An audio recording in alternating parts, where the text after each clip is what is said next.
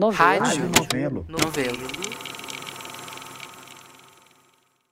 Oi, eu sou a Branca Viana. Antes de começar, eu queria dar um aviso aqui para os ouvintes. Essa série fala de violência e violência sexual. Então, fico alerta para quem é sensível a esses temas. E eu recomendo, claro, que você não escute acompanhado de crianças.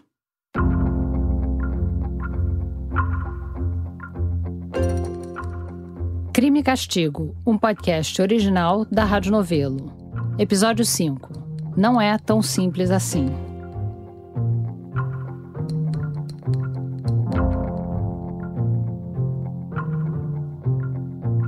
Eu não sei se você lembra desse trechinho do primeiro episódio do Praia dos Ossos. Eu sou psiquiatra e sou Ivo Saldanha. E o Newton tinha chamado porque o Doca estava Tava preso na delegacia. e estava com, é, com é, ideia de fazer alguma coisa, um- alguma violência autodirigida. Ele estava com ideias suicidas. A gente estava bem no comecinho da história, antes ainda do primeiro julgamento do Doca Street. O Ivo Saldanha foi o psiquiatra contratado para tratar do Doca pelo estresse pós-traumático que ele estava sofrendo depois de assassinar a Ângela Diniz. Mas é tanta coisa que acontece naquele episódio e no resto da série que o Ivo só aparece num trechinho rapidinho. Mas essa entrevista ficou famosa aqui pra gente nos bastidores. Aqui, a Paula Scarpim, da Rádio Novelo. Eu vou abrir aqui no zap a troca de mensagens com a Flora nesse dia. É. E só para explicar para vocês, porque a Flora Thompson Devô estava comigo nas entrevistas em Búzios e a Paulinha ficou no Rio. E eu ia contando pra ela o que estava acontecendo por WhatsApp. Pois né? é, eu nem sabia disso, eu estava toda concentrada lá no, no Ivo e não estava nem vendo que você estava de papo com a Paulinha. Achei aqui, ó, 4 de junho de 2019. A Flora me diz: acho que a Branca vai bater nele. e eu, por quê? E a Flora, ele fala de um jeito muito vago. Só nesse trechinho que entrou no praia, que a gente ouviu agora, já deu pra sacar. Ele diz alguma violência autodirigida e não dá pra entender direito. A Branca pergunta, tipo assim, ideias suicidas, sabe? Quem fala assim? Pelo jeito, eu não consegui disfarçar a minha impaciência com a falta de clareza do Ivo Saldanha para contar a história. E tinha um detalhe específico que o Ivo sempre dava um jeito de contornar. E, como, ele deveria se comportar no julgamento? É de, de que ele tivesse consciência, e a gente não pode negar a situação. Mas Não ele pode negar qual controle- situação? A situação do, do- do- dos acontecimentos. Em nenhum momento ele falava com todas as letras que o Doca tinha matado a Ângela.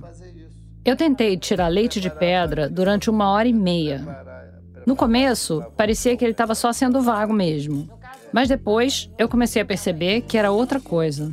Você pode dizer Não, é- é não negar- Não negar a situação que eu digo é que você precisa estar consciente do que você vai enfrentar e de que poderia acontecer com você. Deixa eu ver se eu entendi. Não podia negar a situação de que ele estava sendo julgado por Que estava sendo julgado exatamente por isso tudo. Para que ter matado a Ângela de é, Nada. é, para que ele tivesse controle, porque nós já tínhamos um, um- um acontecimento no início. não entendi. Eu fui ficando irritada. Porque uma coisa, Não ficar falando sobre o uma coisa que aconteceu numa explosão em determinadas situações, agora não, não, não, ela não pode ocorrer, ela não acontece. Não pode porque, porque não, mas é porque também Tava me parecendo que o Dr. Ivo era um psiquiatra às avessas. Em vez de ajudar o Doca a revisitar o passado para elaborar o trauma, ele estimulava o paciente a ignorar o que ele tinha feito, a esquecer e nunca mais pensar no assunto. Mas então nem E agora, você? depois de 40 anos, o senhor não pode dizer Não, porque é, é, é, matou do- a Ângela quanto essa, essa situação, eu como profissional, gente tratar depressão, uma ansiedade, Mas um hoje em dia ele não é mais seu paciente e ele Não, nunca negou é. o crime, né? Ele tá É, fazendo então aquilo. ele mesmo estava preparado, ele mesmo sumiu, assumiu o que, o que fez. Mas o senhor não pode dizer o que, que ele fez. Não, mas porque isso não, não, eu como médico, mesma coisa. Mas por que que você queria tanto ouvir isso da boca dele? Pois é, viu? Eu não sei. Vocês é que chamaram a minha atenção que eu tava agindo assim, porque nem eu entendo o que que me deu de insistir tanto Porque que diferença faz, né? Não faz nenhuma. Eu acho que o que aconteceu é que eu acabei descontando a minha raiva de toda essa história no Ivo Saldanha.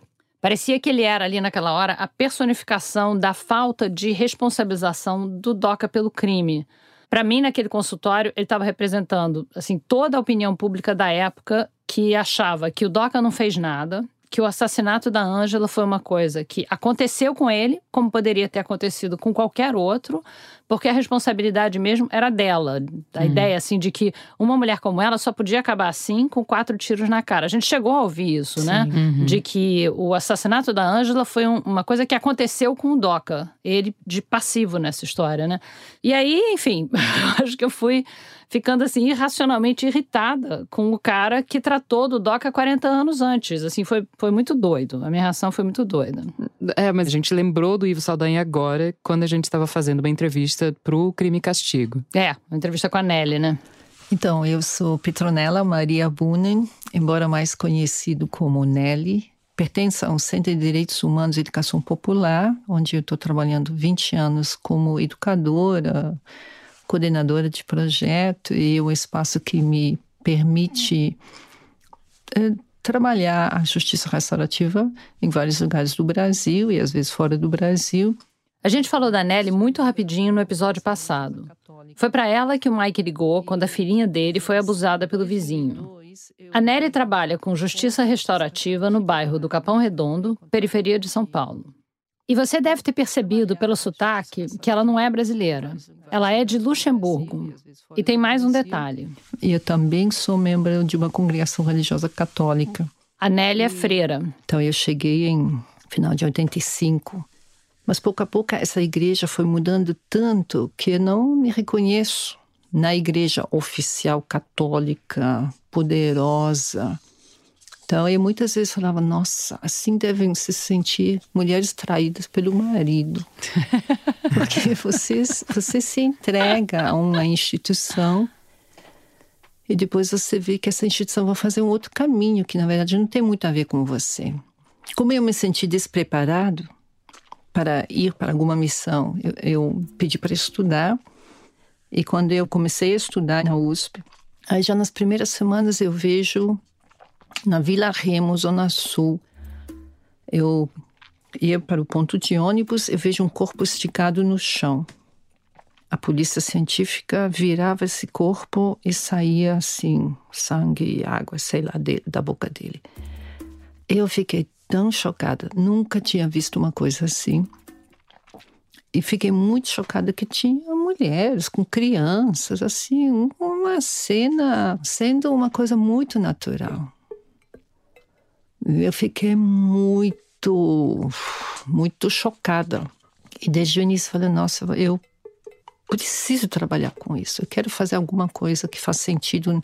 Eu fiz uma pós-graduação na PUC e nessa pós-graduação eu encontrei a palavra mágica, justiça restaurativa. Nossa, achei fantástico. Mas então, a história que ela contou, que fez a gente lembrar do Ivo Saldanha, foi, foi a seguinte. Dois meninos brincaram com uma arma, sétima série, tinha. No, a, a, a bala estava no cano e a arma disparou e matou. Tá, Pedro matou João involuntariamente. Quando esse Pedro volta para a escola, porque foi um auê, né? Como assim? Ele se sente perseguido por todo mundo, ele se sente rejeitado, ele, ele tem a impressão que não tem lugar a Nelly foi chamada para ajudar na reinserção do Pedro na escola, usando os princípios da justiça restaurativa. Então, no sábado, se preparou um círculo com o objetivo da, do Pedro poder expressar para os colegas, para os professores, para a diretora, como ele se sentia na escola. E foi um desastre. Por quê?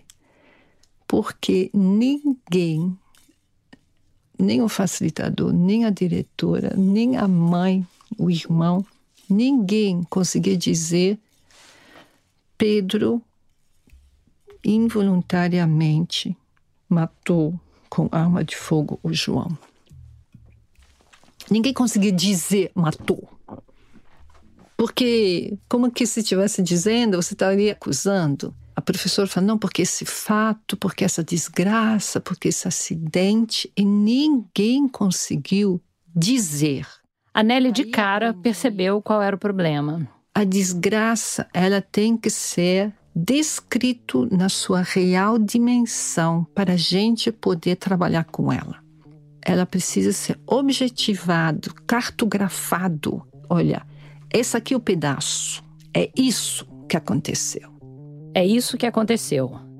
A desgraça tem que ser descrita na sua real dimensão. Era exatamente isso que eu sentia falta na abordagem do Ivo Saldanha no tratamento do DOCA. E que a Nelly sentiu falta na abordagem da escola na reinserção do Pedro. Só que no meu caso, eu acho que eu queria ouvir da boca do Ivo que o DOCA tinha matado a Ângela, mas naquela altura não ia fazer nenhuma diferença, porque o Doca já tinha sido preso e solto, tinha mais de 30 anos. Já a Nelly precisava da cartografia dessa desgraça para poder fazer o círculo restaurativo funcionar. Lembra, para funcionar, todo mundo precisa concordar sobre o que aconteceu e encarar o que aconteceu. E nesse caso, não rolou. Então, isso foi assim, foi um desastre. A escola nunca mais quis saber da gente, sabe assim. Mas foi um aprendizado muito grande. E aí é, precisamos nos preparar para dizer o fato nu e cru e com compaixão, obviamente, com todo um cuidado. Mas o fato precisa ser expressado. Nomear, nomear. O nomos põe ordem no caos. Né? É isso, precisamos nomear para ordenar o caos. A justiça restaurativa sempre é referente a um ato do passado que no presente eu elaboro, de preferência junto ou em diálogo com esse outro que me que propiciou essa dor, que foi causador, que disparou essa dor, para que o futuro possa ser diferente, melhor e, digo eu, mais justo também. Por falar em passado, uma coisa que a gente não chegou a explicar foi sobre as origens da justiça restaurativa. O termo vem lá dos anos 70, que foi um momento em que vários governos mundo afora estavam chegando à conclusão de que, justamente, a prisão não adiantava. Em 73, teve uma comissão especial do governo norte-americano que disse que a preponderância da evidência indica que tais instituições geram crime ao invés de preveni-lo. Mas, enfim, é esse o momento em que a justiça restaurativa aparece. Na mesma época, começam experiências nesse sentido no Canadá, nos Estados Unidos, na Nova Zelândia. Na Nova Zelândia era o seguinte: o sistema socioeducativo lá estava completamente sobrecarregado e os jovens de origem maori eram desproporcionalmente afetados. Então a ideia era pegar a própria cultura maori, ouvir o jeito como eles lidavam com danos e ofensas e levar isso para dentro do sistema criminal.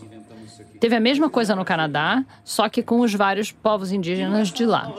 Quando a gente estuda é, justiça restaurativa, a gente é sempre né, uma referência Nova Zelândia e Canadá. Mas e os povos indígenas da América Latina? Será que já não, fazem e não, e não há o registro, né? Esse é o Márcio Rosa. O Márcio é promotor de justiça. Ele é paranaense, se formou em São Paulo, mas mora e trabalha em Roraima há mais de 20 anos.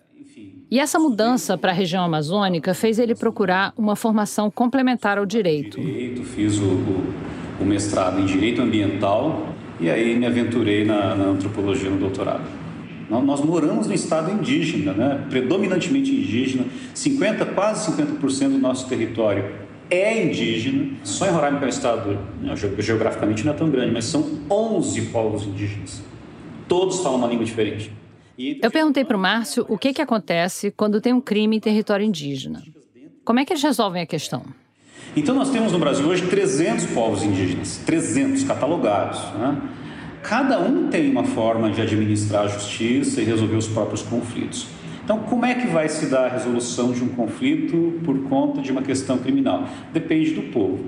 Essa questão civil e criminal, que a gente usa muito na justiça, ah, essa é uma causa civil, por exemplo, a adoção é uma causa civil e um homicídio é uma causa criminal. Isso é uma nomenclatura nossa, estatal, ocidental. Entre os povos indígenas, de um modo geral, não há essa compartimentação da vida. É a vida que acontece. Não, não existe o direito civil, o direito penal, não existe a quebra da norma religiosa e da norma é, civil, existe quebra de norma que traz uma desarmonia para a comunidade. Isso é super interessante porque faz com que a gente olhe para o nosso próprio sistema. Né? Nossa sociedade passou para essa evolução porque, num primeiro momento, era assim: não tinha lei necessariamente, só tinha assim problemas que surgiam. Tipo, alguém bateu em alguém. Alguém bateu em alguém. E aí você tem que resolver não porque é contra a lei, mas porque causou um problema na comunidade. Que alguém bateu, alguém apanhou, né? Isso. E agora a gente tem meio que o contrário. Enfim, algo pode acabar com a paz na comunidade e não ser um crime. E algo pode ser tipificado como um crime e não está causando nenhum problema para a sociedade. A natureza dessa quebra, isso é a gente que vai dando apelidos a isso. Mas quando há, por exemplo, um homicídio, então, realmente, o homicídio é algo que rasga o tecido social de qualquer comunidade, especialmente entre os povos indígenas, que são comunidades que não são tão grandes, as pessoas se conhecem, é, são aparentadas, então, havendo homicídio é uma coisa bastante grave. Um dos casos que o Márcio estudou no doutorado foi justamente o de uma morte dentro do território Ingaricó. Quem contou para o Márcio sobre essa morte foi uma liderança do povo Ingaricó. E a gente também falou com ele. É, meu nome é Dilson, eu sou indígena, sou do povo Igaricó, moro nos limites de três fronteiras, Venezuela, Guiana, Brasil, no extremo norte do país. Sou professor, estou fazendo mestrado em Sociologia e Direito. O Dilson nasceu perto da Tríplice Fronteira, numa comunidade chamada Manalai. Aos 12 anos, ele se mudou para outra comunidade indígena para estudar. E depois ele foi para Boa Vista para continuar os estudos. Assim como na conversa com o Márcio, o Dilson falou com a gente à distância por Zoom. Então a qualidade do áudio não tá lá essas coisas, mas dá para entender o que ele diz. Eu perguntei para ele como acontecem as resoluções de conflito dentro da comunidade em Garicó. Para entender os conflitos, primeiro a gente precisa entender a organização política interna da comunidade. Que o que é o conflito? Para sistema que não é indígena, ela pode ser diferente. Então, o povo em Garicó, eles entendem em que momento o problema ele é individual, que pode ser resolvido entre família, em que momento ele é coletivo. Então, o Dilson explicou é... que quando acontece um problema entre famílias, ele costuma ser resolvido pelas famílias mesmo, sem envolver mais ninguém da comunidade. Mas se as famílias não conseguirem resolver o conflito sozinhas, aí elas recorrem a uma liderança chamada Epuru. Epuru é uma pessoa que naturalmente lidera a sua comunidade, é o dom da pessoa e não é escolhido em uma eleição, não. É a pessoa que se identifica, o povo acompanha as suas decisões, esse é o Epuru, que muitos chamam de Tuxaua. E aí tem uma instância que é exata, que os Ingaricó moram numa casa com várias famílias e dentro dessa casa existe uma pessoa que é responsável, que é denominado de exato. Mas e se as famílias não conseguem resolver entre si e nem com a ajuda dessas lideranças? E não se resolvendo, vai para Puquená, que é uma instância máxima onde todas as famílias afetadas com algum tipo de problema e pessoas que criaram um problema, vamos dizer assim, eles precisam ser ouvidas em dessas instâncias e no final é consensuada. E quem dá esse consenso é o Buquená, já com orientação do ESAP, é, o, é, todos eles ouvidos e chega a uma decisão.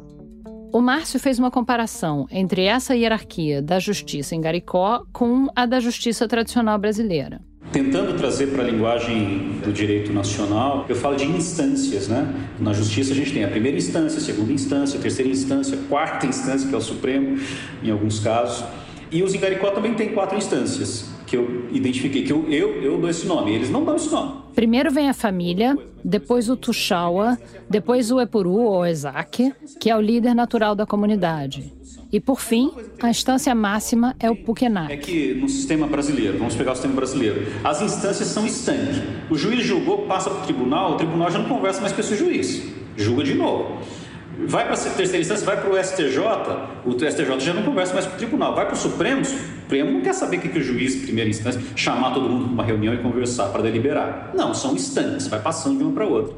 Nos Ingaricó é bem diferente. Entre os Igaricó, todo mundo conversa o tempo todo. Então, se o caso foi para o Isaac, sim, mas vamos chamar o Tuxal e vamos chamar as famílias. Se o Pokená for entrar na roda, o Pokená vai querer saber do Isaac, do Tuxal, da família. Todo mundo conversa o tempo todo, é uma coisa fluida. Né?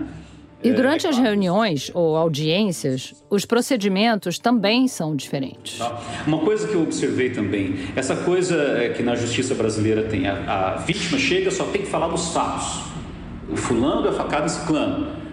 Se a vítima diz, não, eu fiquei revoltado, o juiz diz, não, opa, você não tem que falar que você ficou revoltado. Você tem que falar quem deu a facada em quem. Não, mas eu estou muito triste. Não, isso aqui não é lugar para sentimentos, eu quero fatos. Uma coisa seca, né?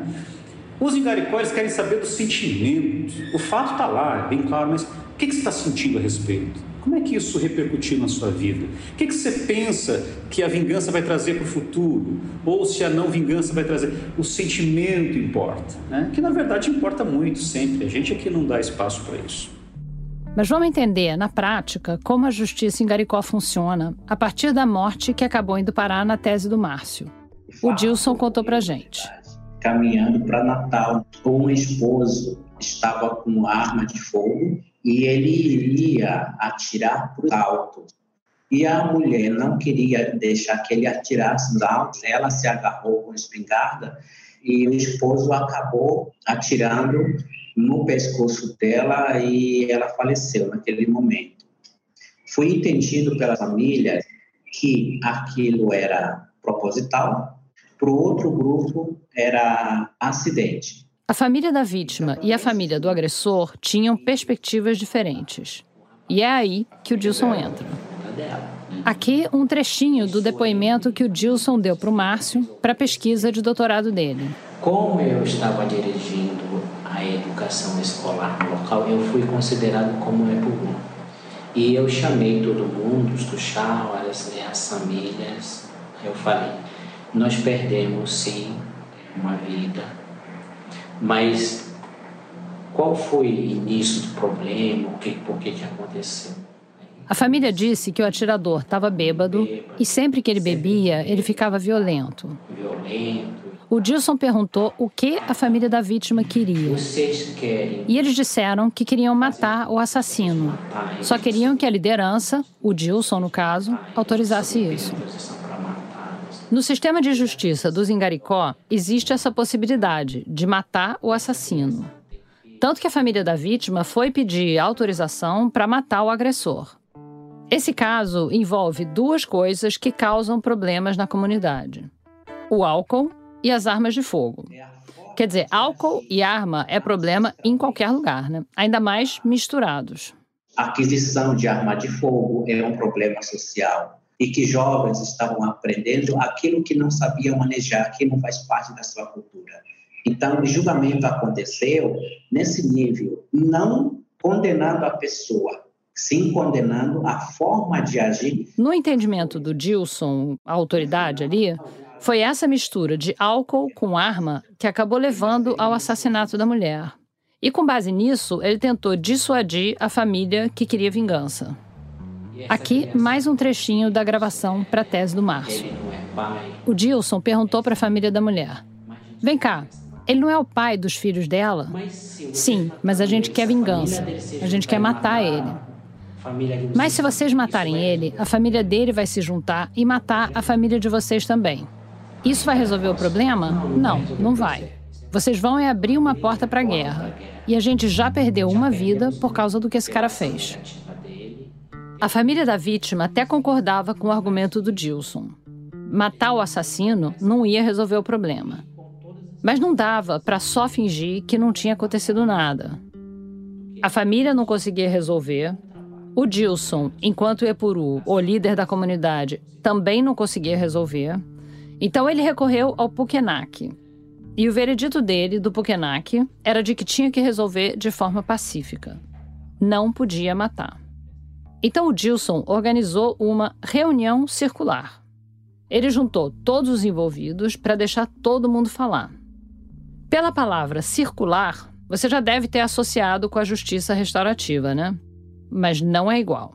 Olha, a melhor forma para os Ingaricó é levar o dia todo sem tomar água, sem comer alguma coisa, em jejum. Resolver problema com fome, porque aí analisa melhor o problema social. Quer dizer, enquanto a reunião durasse, nenhum dos envolvidos podia comer nem beber água. A ideia é que, a partir do momento que se cria o conflito entre famílias, a família deixa de trabalhar, deixa de fazer suas coisas para estar tá tentando resolver as coisas, né? Então, a pessoa que causa o problema já tem que pensar, olha, toda vez quando acontece um problema, a minha avó, minha mãe, minha irmã passa fome e junto comigo. Durante o círculo, o Dilson estimulava cada um a falar. Primeiro, o agressor. De novo, um trecho gravado pelo Márcio lá atrás, em 2017. Eu, nós gostaríamos que você... O Dilson perguntou para ele o que era que ele estava sentindo naquele momento. Era ódio? Por que ele ficava assim quando bebia? O homem não sabia explicar, mas concordava que ele ficava nervoso quando bebia. E tem como tu controlar? E tem como você controlar isso? Ele disse que sim. Ele disse que conseguia, quase sempre. Mas quando ele bebia, ele queria mostrar que era forte. E foi isso que rolou na hora do tiro. Muita gente ali no círculo se identificou com o problema do agressor. O abuso do álcool e o impulso de violência. Deu para perceber que o problema era coletivo. No final do processo, o Dilson perguntou para a família da vítima se eles ainda queriam matar o assassino. E eles só falaram para o cara assim, e aqui eu estou citando: não faz mais isso. Não dá para agir assim na base da raiva só para mostrar que você é forte, que você é macho. Isso que você fez é uma fraqueza, acabar com a vida de alguém assim. É isso que você quer para sua família? Houve alguma punição ou nem cabe, a palavra seria, sei lá, solução ou alguma outra? Qual foi a solução dada nesse caso? O que aconteceu com ele? Olha, não tem punição, existe processo educativo. Foi dado uma regra para ele a não casar imediatamente, até que ele perceba que viver sem companheira, já a pessoa acostumada com a mulher e com esse problema que ele ocasionou, ele teria que aprender com a consequência do que ele causou sem ter parceira. Então, não sei se foi dois anos ou três anos, me lembro. E que ele não teria direito de namorar e nem de casar. Na verdade, foi só um ano. Esse tempo todo que ele ficou, ele tinha que trabalhar para a comunidade e cuidar dos próprios filhos dele. Ele aprendeu que não é fácil cuidar dos filhos sem mãe, depois desse período estabelecido, dessa pena de celibato e serviço comunitário, o agressor foi liberado para se casar de novo. E ele também começou a fazer palestras e orientar os mais jovens sobre os perigos do álcool e das armas, usando a própria experiência dele como exemplo. Estudo a religião, porque não foi objeto da minha pesquisa. Aqui, de novo, o promotor Márcio Rosa. Não tem essa divisão, então tudo passa também pela religião, que é o Pateuan, o que significa Pantheon? Coração do mundo. Pantheon é como se fosse a cavidade torácica de uma pessoa, onde está todo o pulsar da vida do mundo.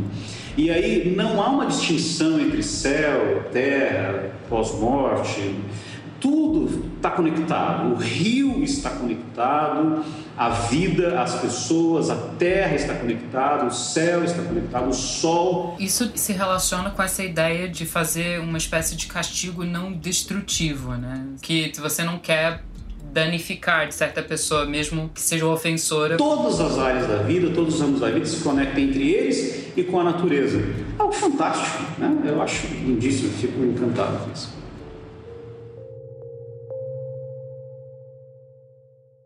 É, uma punição que não envolve prisão, nem agressão física, nem nada, enfim, tem sua beleza, né?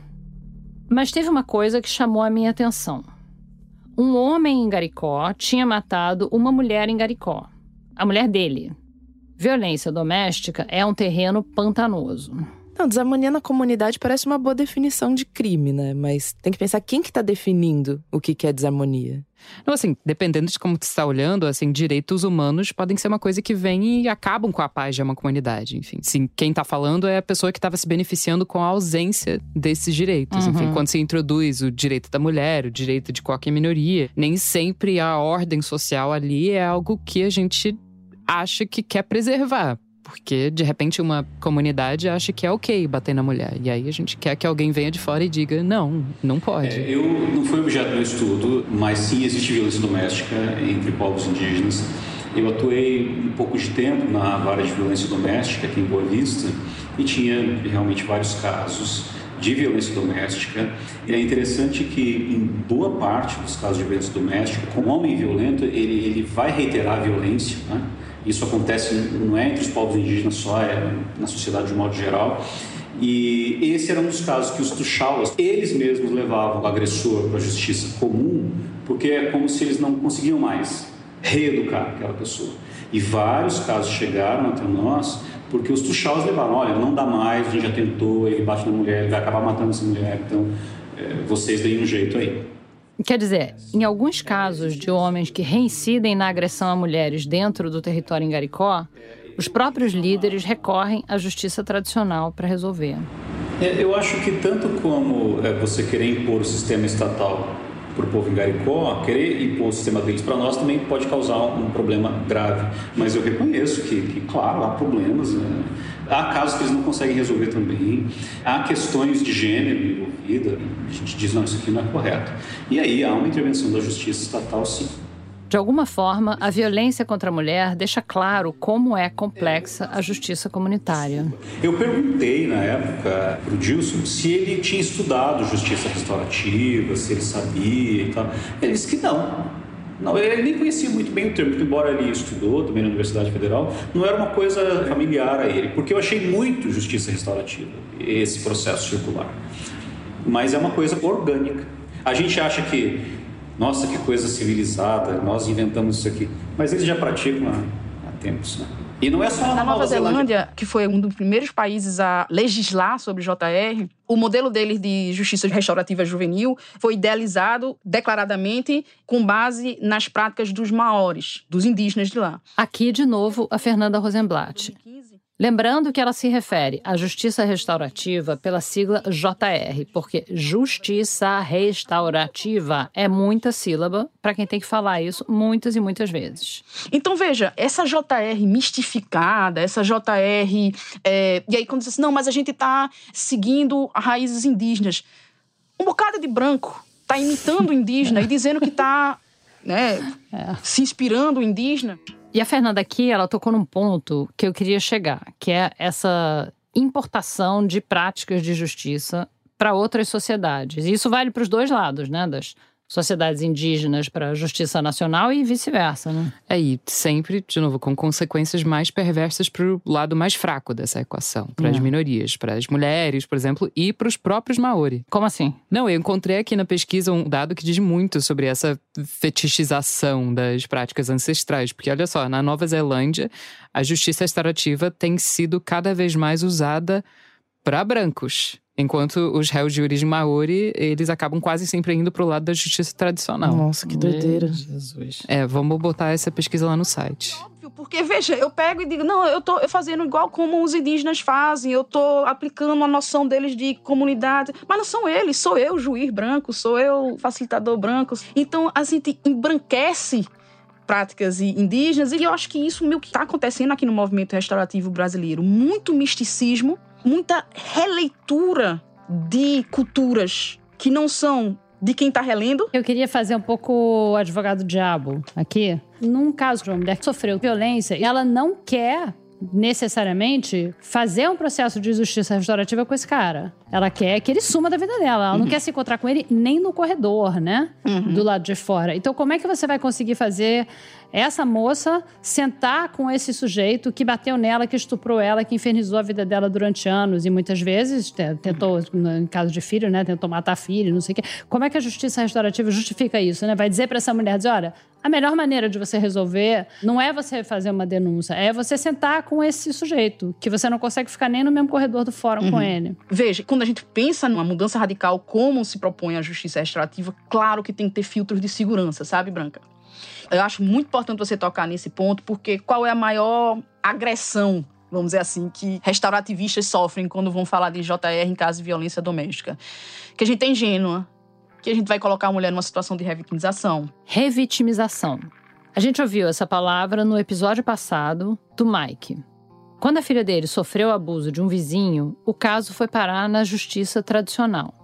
A filha dele, de 5 anos, precisou recontar o abuso várias vezes para a polícia, para o juiz, e o caso acabou não dando em nada, porque o juiz não acreditou na versão dela da história. Ela foi revitimizada porque sofreu o abuso e sofreu de novo com o processo.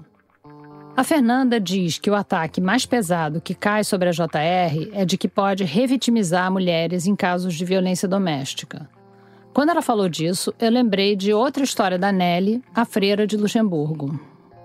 Então, um rapaz de 27 anos foi comprar pão na casa da prima, a coisa que ele fazia todos os dias. E aí ele vê a filha da prima ali, ele entra no quarto, aí tá a formosura de 14 anos de pijama. Ele se aproxima, beija, aperta, passa a mão, assim, meio que num impulso muito doido. Ele vai para casa. Quando ele vê o menino de um ano e pouco dele, ele caiu em si. Chegando em casa, o cara se deu conta do que ele tinha acabado de fazer. Estupro de vulnerável. Podia dar, no mínimo, seis anos de prisão. Ele foi no pastor de uma igreja, então, eh, evangélica. Esse pastor, eh, quer dizer, a, a, a família da prima também participa dessa igreja, o pastor foi com ele para a delegacia para ele se autoacusar. Mas antes de ele fazer isso, o pastor foi conversar com o delegado. E eu, por mim, eu penso que foi isso que evitou a prisão em flagrante dele. Que o pastor meio que deu a palavra que é um bom cidadão, deve ter sido um acidente. Imagina, tá, gente? Isso aí é viagem minha. Mas o pastor foi conversar, ele não foi preso. Esse caso aconteceu em Planaltina, na vara da juíza Catarina Correia. Então, em vez de denunciar o agressor, o promotor encaminhou direto para a Justiça Restaurativa.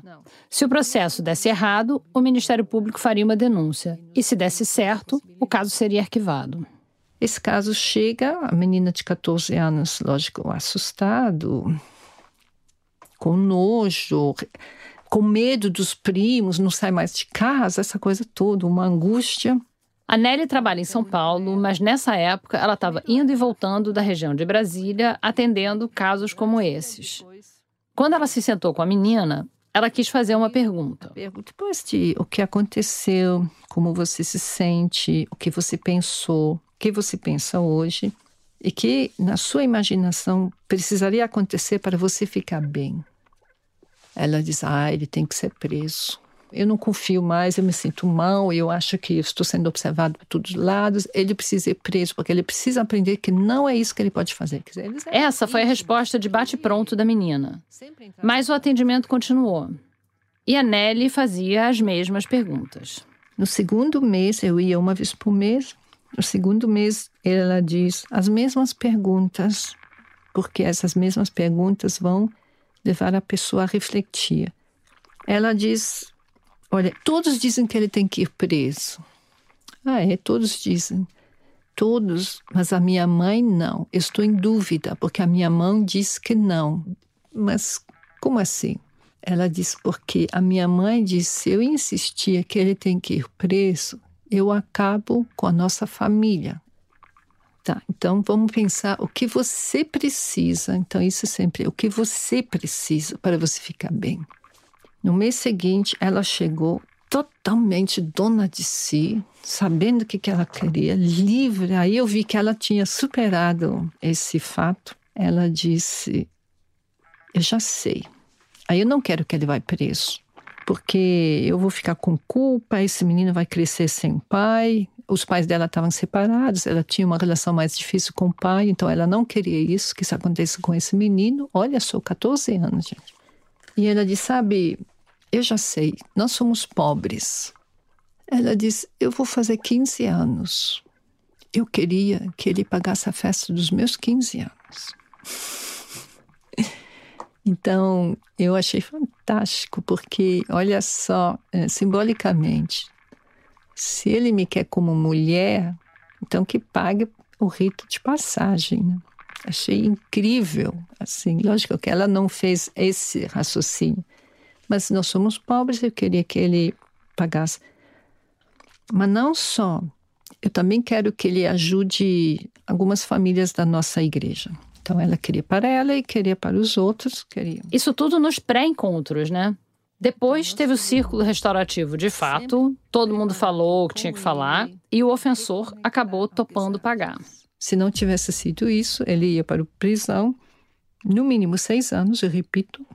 Se não tivesse isso, ele estaria excluído dessa família e também juridicamente, por não ter sido oferecida denúncia, apresentado esse acordo, esse processo não precisa existir, porque a paz social foi restabelecida. A paz social. Mas o que é a paz social, né, gente? A Nelly até fez uma pequena ressalva no final da história.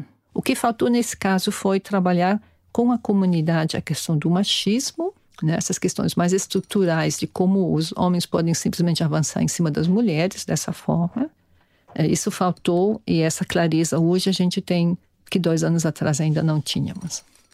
É, eu lembro quando a Nelly contou essa história pra gente, eu tava achando, nossa, que legal. Enfim, a, a Nelly interpreta de um jeito, mas depois eu fiquei voltando e voltando.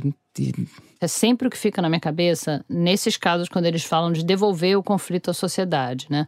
Como é que a gente vai garantir que essa sociedade não vai prejudicar os mais vulneráveis, né? Porque, historicamente, esses mais vulneráveis são justamente as mulheres, as minorias, pessoas com deficiência, são crianças, feito nesse caso. Sim. Então, você devolver o conflito à sociedade que já está oprimindo essas pessoas, de que, que isso adianta, né?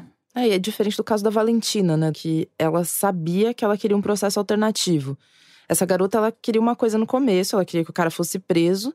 E aí o processo de justiça restaurativa foi dissuadindo ela disso. Dá pra ler isso como uma evolução de olha como ela virou antipunitivista, não sei o quê.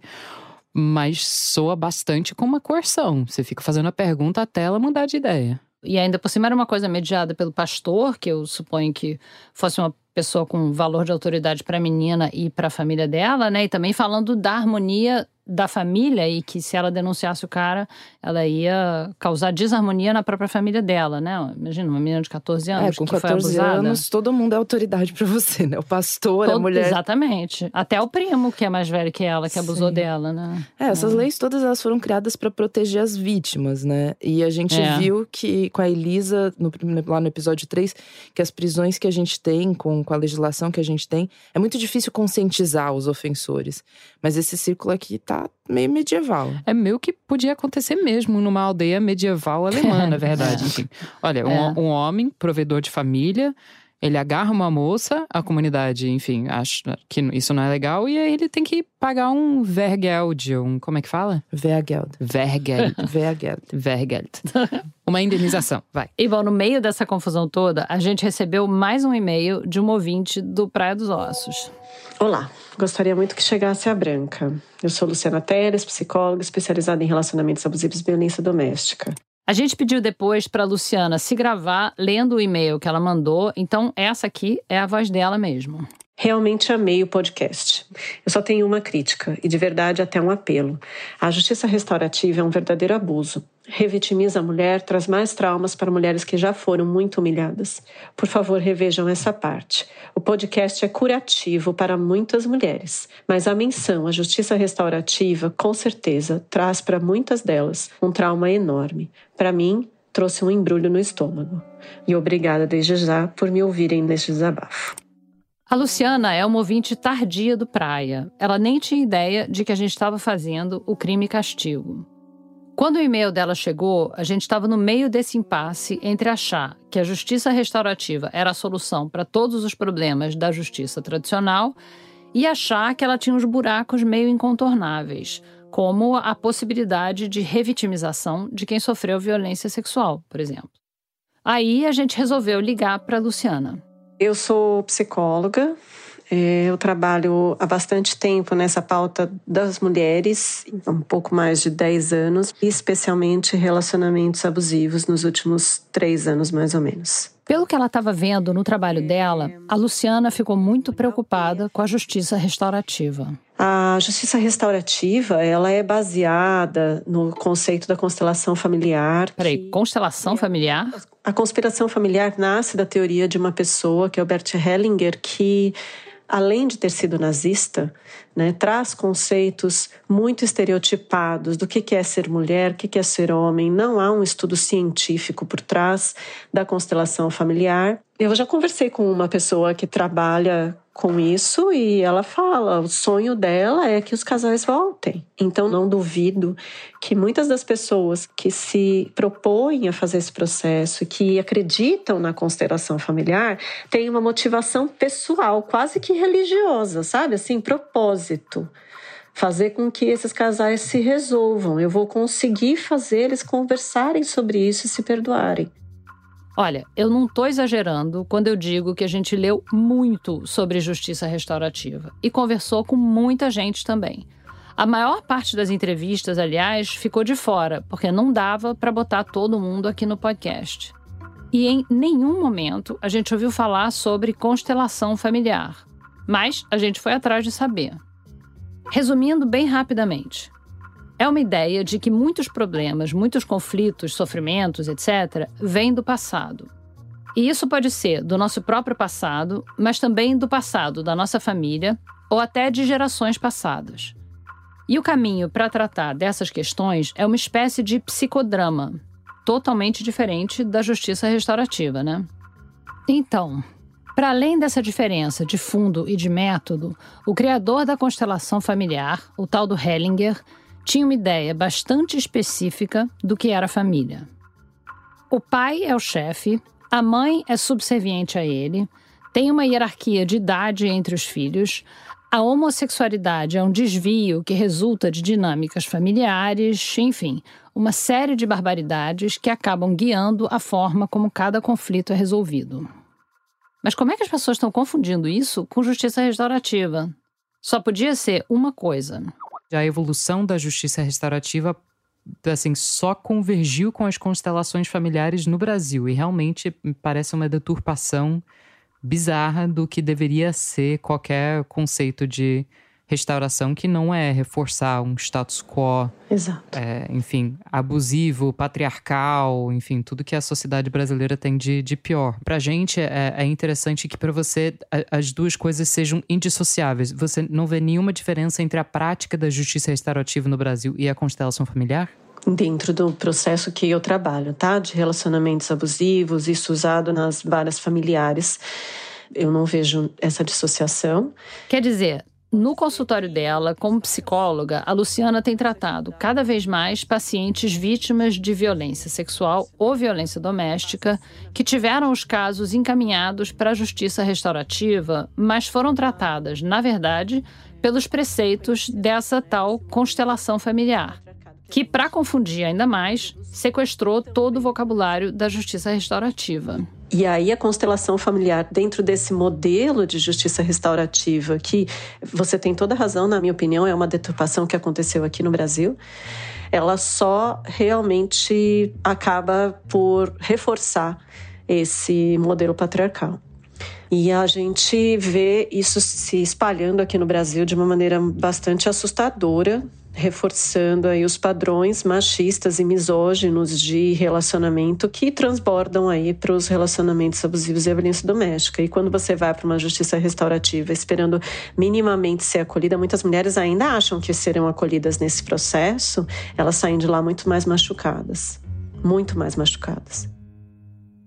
Caramba, a gente saiu do Zingaricó, que tem uma visão de responsabilização e coletividade voltado para a resolução de conflitos, e veio parar na cidade, onde as pessoas estão empregando uma corruptela dessa justiça alternativa que acaba revitimizando mulheres abusadas. Calma, a primeira coisa é separar o que é de fato justiça restaurativa e o que é essa constelação familiar. Porque, enfim, tem justiça restaurativa responsável, como a gente já viu, né? Tem, mas como que a gente diferencia uma coisa da outra? A gente pediu socorro para Fernanda Rosenblatt. Primeiro, ela disse que por mais que a justiça restaurativa não seja um conceito completamente fechado, e por mais que alguns valores comuns, como solidariedade, respeito mútuo, etc., estejam aí nos dois métodos. Uma coisa não tem nada a ver com a outra. Constelação familiar é uma coisa, justiça restaurativa é outra. Começando pelo fato de que a justiça restaurativa é um processo de resolução de conflito e a constelação parece mais um processo de terapia. Mas, diferentemente da psicoterapia, a constelação familiar não é reconhecida pelo Conselho Federal de Psicologia, nem pelo Conselho Federal de Medicina, e por uma razão muito, muito importante. Diferentemente da terapia que a gente faz com o psicoterapeuta, né, não existe comprovação científica quanto à eficácia da constelação familiar. Ok, mas como é que a justiça restaurativa e a constelação familiar se misturaram desse jeito? A Fernanda diz que a justiça restaurativa é uma prática que precisa ser adaptada a cada país, necessariamente. E que isso é bom, que faz parte do processo para não ser uma coisa imposta de cima para baixo. Mas às vezes vai longe demais. O problema é que, às vezes, as adaptações são tantas que o produto acaba não tendo mais nada ou quase nada a ver com o modelo que lhe inspirou. São os chamados modelos Frankenstein de JR. Eu pego um pedaço do modelo restaurativo australiano ou neozelandês, outro pedaço do modelo inglês, outro do modelo norte-americano, adoço com umas pitadas de prática que estão em alta dentro do meu país, como as constelações familiares, mexo tudo e chamo o resultado dessa mistura de justiça restaurativa brasileira. Não, não é justiça restaurativa, é outra coisa. E constelações familiares não são práticas de JR, em canto nenhum do mundo e nem aqui no Brasil. Né? Mas, claro, aqui no Brasil é preciso reconhecer que a confusão está feita. Essa confusão está fazendo estrago em vários sentidos.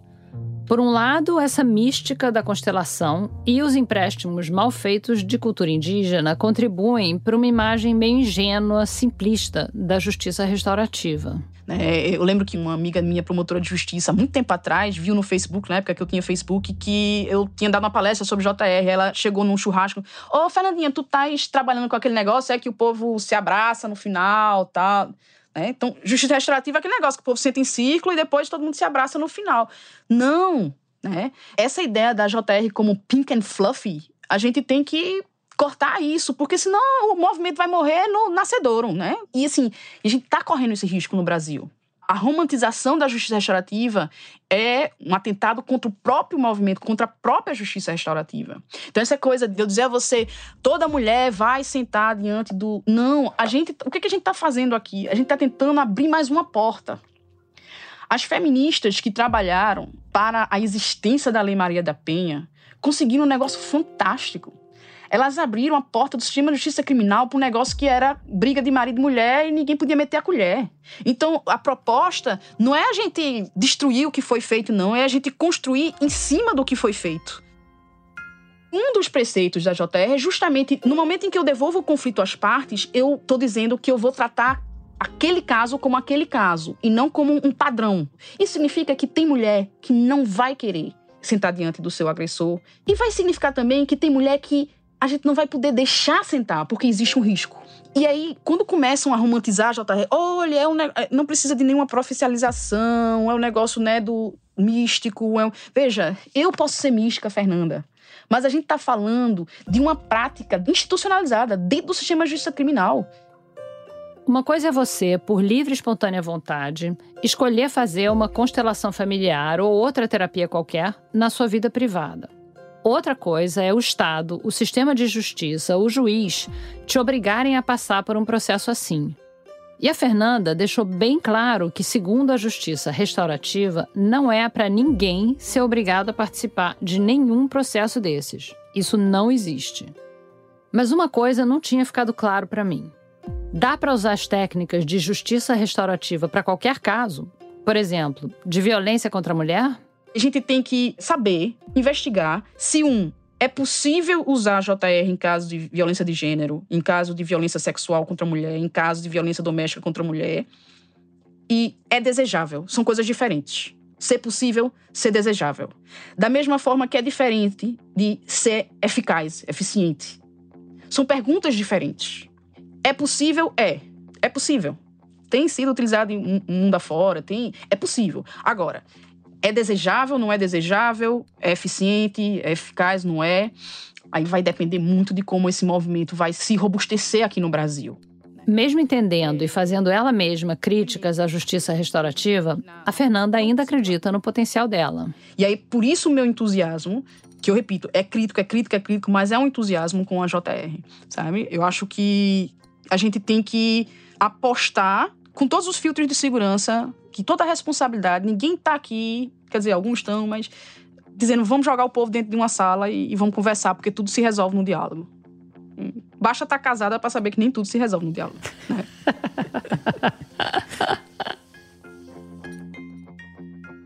Depois de ouvir o Mike e a Catarina no episódio passado, a gente estava pronta para abraçar esse unicórnio lindo da justiça restaurativa. Mas claro que não era tão simples assim. E isso porque a justiça restaurativa não é uma coisa fechada, pronta. É uma alternativa em construção. Como a Fernanda disse, a JR está abrindo mais uma porta. Não está fechando as portas que a gente já tem. E essa alternativa parece ser um passo possível na nossa busca por um sistema um pouco mais funcional. Eu não excluiria nenhum tipo de conflito da JR. A minha opinião é de que serve para qualquer tipo de delito. Certo, entendido. Mas ficou uma pergunta no ar que acompanhou a gente durante todo o processo de desenvolvimento desse podcast. Tem uma pergunta, Juliana, que a gente sempre ouve nessa, em todas essas entrevistas que a gente está fazendo. A gente vai falando de menos punitivismo, justiça restaurativa, mediação de conflito. Né? No próximo e último episódio, aí a pessoa vira para a gente e fala assim: a pergunta que você também pode estar tá se fazendo. Então eu vou fazer essa pergunta para você. Ah, mas e o Champinha? Crime e Castigo é uma série original da Rádio Novelo, realizada com recursos do Instituto Beth e Jacó Laffer e da Oak Foundation. Nosso site é radionovelo.com.br barra Crime e Castigo. Lá tem transcrições de todos os episódios. A idealização, a pesquisa e a apresentação são minhas, da Flora Thomson Devô e da Paula Scarpim. O roteiro é da Ludmila Naves e do Lucas Calmon. O André Emídio colaborou com a pesquisa. A Juliana Jäger é a gerente de estratégia e a Marcele Darrieux é a nossa gerente de produção. O Guilherme Alpendre é o nosso diretor executivo. A produção é da Mari Faria. A checagem, da Marcela Ramos. A edição é do Luca Mendes. A sonorização é da Júlia Matos e da Paula Scarpim e a mixagem é da Pipoca Sound. A música original é do Pedro Leal Davi. A Fecris Vasconcelos cuidou da coordenação de estratégia e as redes sociais e relacionamentos são da Bia Ribeiro e do Eduardo Wolff.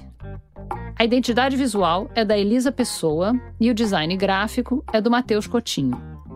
O web design e o desenvolvimento do nosso site são da Paula Carvalho e da Amanda Gedra. A gente gravou no Estúdio Rastro, no Rio, no Ultrassom, em São Paulo, e no Estúdio Carranca, em Recife. Nossos transcritores para esse episódio foram Natália Taide, Nino Bloch, Pedro Gutmann e Laura Reustab. Todos os episódios de Crime e Castigo já estão no ar.